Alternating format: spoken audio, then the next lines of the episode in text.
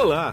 Você vai ouvir agora um episódio do podcast Vida Moderna, do especial FutureCon, que é um oferecimento da MediaTek, fabricante global de processadores para equipamentos como smartphones, tablets, TVs digitais, dispositivos wearable e soluções para carros conectados.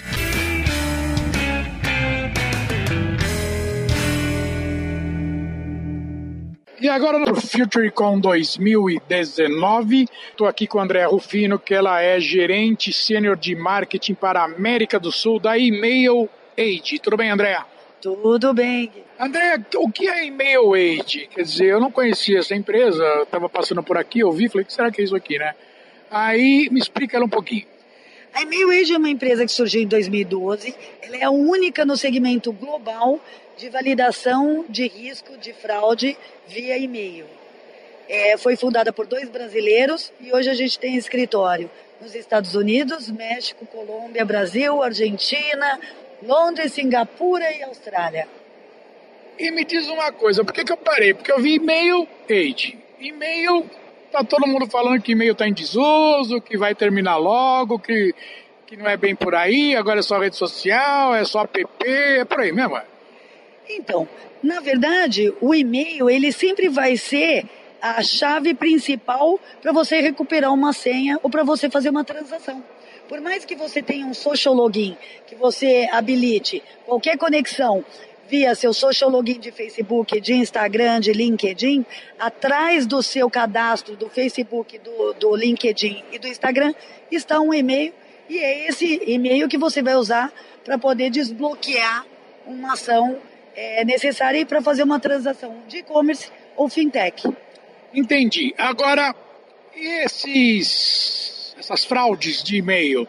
Você recebe e-mail com fraude hoje de tudo quanto é lado, né? Eu recebo até com e-mail com texto em chinês, por exemplo, né? Empresa se passando por e-commerce, por exemplo. Vou dar nome. Uh, recebe e-mail da Casa Bahia com uma super oferta, TV que vale 7 mil por 1.800 só naquele momento. Você clica, ferrou porque você caiu num phishing. Né? Vocês inibem isso? Então, nós inibimos com comunicação é, assertiva para que as empresas que fazem esses tipos de transações e que têm suas promoções de marketing é, sazonais é, informem seus, seus usuários da importância de estabelecer informações mínimas, ou seja, verificar ah, o domínio daquele e-mail, se você já recebeu outras vezes comunicação da empresa, entrar no site da empresa e verificar se aquela promoção é válida, se aquele valor faz sentido. Hoje, os grandes casos de phishing a gente tem desde e-mails inválidos, ah, ou que tentam buscar as informações do, do usuário, mas também via WhatsApp, com informações oferecendo, as fintechs oferecendo empréstimos. É, nós temos de WhatsApp com é, empresas de leilão, onde o fraudador busca as informações de um anunciante num leilão e através dessas informações entra em contato com o usuário, pede o número de WhatsApp é, para ele ah, envia um verificador da chamada, pede esse número e assim ele toma o WhatsApp e consegue acesso a todas as informações que estão ali. Então, na verdade, hoje existem dois tipos de vulnerabilidade. Um é o das empresas, em relação aos dados dela, e a segunda vulnerabilidade é o usuário, que não está preparado é, para a agressividade e o preparo profissional do fraudador. Entendi. Agora você me contou uma história antes da gente começar a gravar, que eu achei muito interessante, que é o cara que pega, por exemplo, o RG, o CPF de, uma, de um adolescente, de uma criança, aí pega ou um CPF ou de um morto, cria uma pessoa, uma persona que não existe, nunca existiu, e ele consegue fazer transação com isso.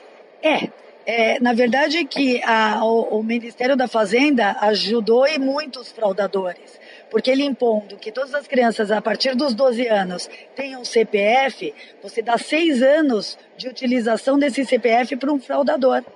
Porque essa criança que tem um CPF é, é, vulnerável e que é pego por um fraudador, esse fraudador pode, assim, pegar o RG que é válido de alguém falecido, o CPF de uma criança de 12 anos, ou até antes, que querem estipular a idade ainda mínima para isso, é, colocam um outro nome e criam um, um Frankenstein. Esse Frankenstein, ele é utilizado para abertura de conta em bancos, em fintechs, em, em, aplicativos ah, instantâneos.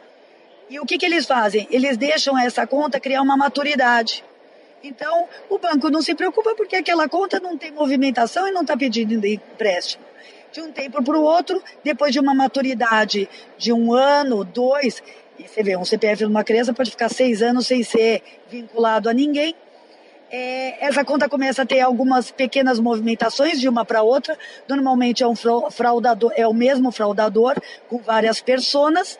É, e depois que a maturidade é estabelecida, ele pede crédito, empréstimo e cartões de crédito. E aí começa uma fraude. A nossa empresa é uma das poucas, acho que uma das únicas no mercado, que consegue identificar esse tipo de fraude. Porque apesar de todos os dados serem válidos, existe uma questão comportamental. E a questão comportamental é: esse indivíduo que antes nunca pediu nenhum tipo de crédito, nunca fez nenhuma transação, depois de um ano da conta existente, começa a fazer várias transações, isso levanta um alerta. E esse alerta é passado para todos os, uh, os clientes da empresa no mundo. Agora, como é que o usuário consegue pegar fraude no e-mail. É muito difícil, né? Quer dizer, isso tem que ficar por conta das corporações mesmo.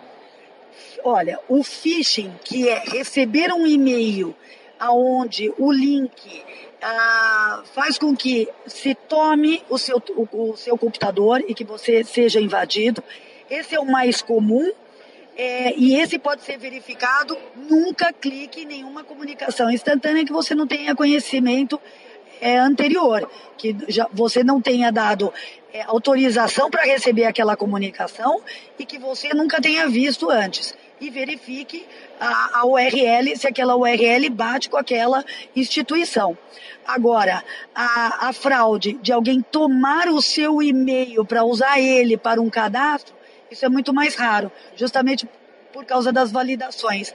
Porque o e-mail pede que, para reestabelecer uma senha, seja necessário um acesso ao seu celular e o seu celular pede para que seja feito um acesso ao seu e-mail.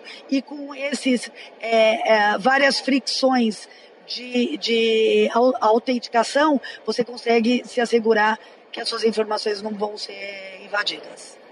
Andréa, para finalizar agora, e o e-commerce? Como é que fica nessa teia toda? O e-commerce ele tem que entender que a fraude é, ela existe. O único modo de você ter fraude zero é você não abrir seu e-commerce. Até numa loja física você está passível de fraude.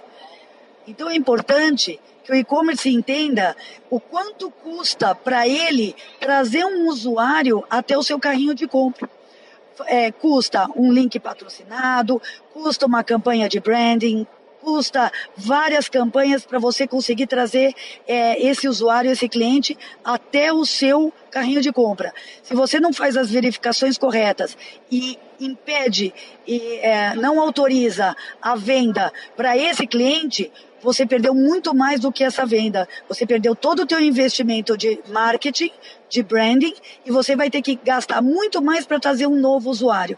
Então é muito importante que você tenha uma ferramenta que diminua a fricção do cliente e que autorize rapidamente, que cause uma boa experiência e que faça com que esse cliente se, fede, se fede, fidelize e assim você consiga melhores ganhos. E gastar um esforço manual de checagem para aquele, aqueles dados suspeitos. É, e, claro, bloquear os que são é, notoriamente fraudadores. Eu quero agradecer bastante a tua entrevista para mim aqui e a gente vai voltar a se falar logo, logo, tá? Muito obrigado, Guido. Obrigado você. E aqui foi Guido Orlando Júnior, especial para o FutureCon 2019 para o podcast Vida Moderna. Você acabou de ouvir um episódio do podcast Vida Moderna, do especial FutureCon, que é um oferecimento da MediaTek, fabricante global de processadores para equipamentos como smartphones, tablets, TVs digitais, dispositivos wearable e soluções para carros conectados.